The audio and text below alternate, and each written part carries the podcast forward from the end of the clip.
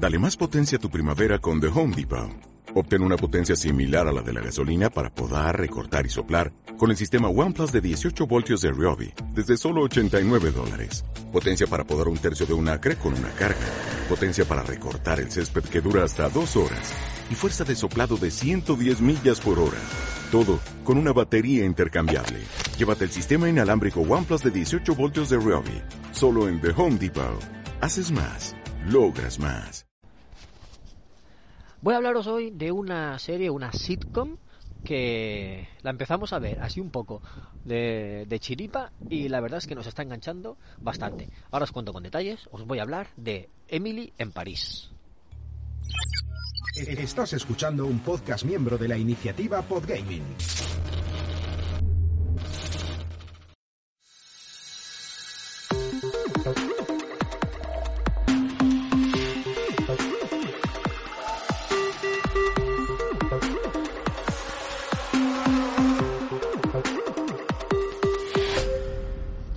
¿Qué tal, amigas y amigos de Ocio 2.0? Bienvenidos a vuestro podcast favorito de recomendaciones breves sobre cosas para hacer, para consumir en el tiempo libre.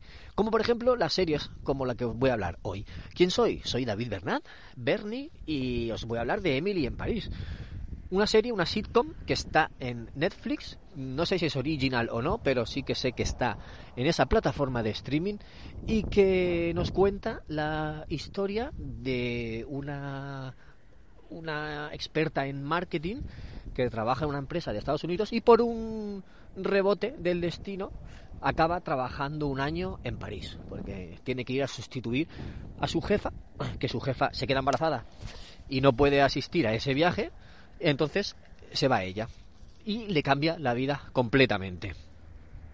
Con todo, pues ella puedo contar esto porque no es un spoiler grave ni nada de eso y ocurre muy al principio si no, si no ocurre en el primer episodio ocurre en el segundo pero bueno ella tiene un tiene un novio en Chicago van a prometerse lleva eh, no sé una vida muy eso y de repente cambia todo deja a su pareja, empieza a conocer a gente, a hacer amigos, a, hacer parejas y eh, a disfrutar, a vivir la vida en París. Todo esto ambientado en un marco incomparable como es la ciudad del amor, la capital francesa, una de las ciudades europeas más conocidas del mundo, y todo transcurre allí.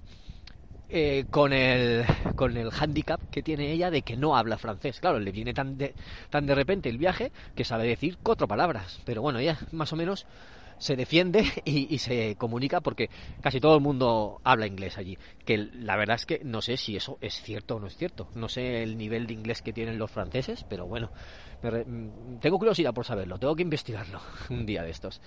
Y, y eso, no voy a extenderme mucho porque la verdad es que la recomiendo bastante porque es fresca, es divertida, episodios cortos de 20-25 minutos como mucho y mm, no sé, muy alegre, eso, alegre, divertida, entretenida y que al final le vas a coger cariño a los personajes porque están muy bien escritos y están muy bien pensados.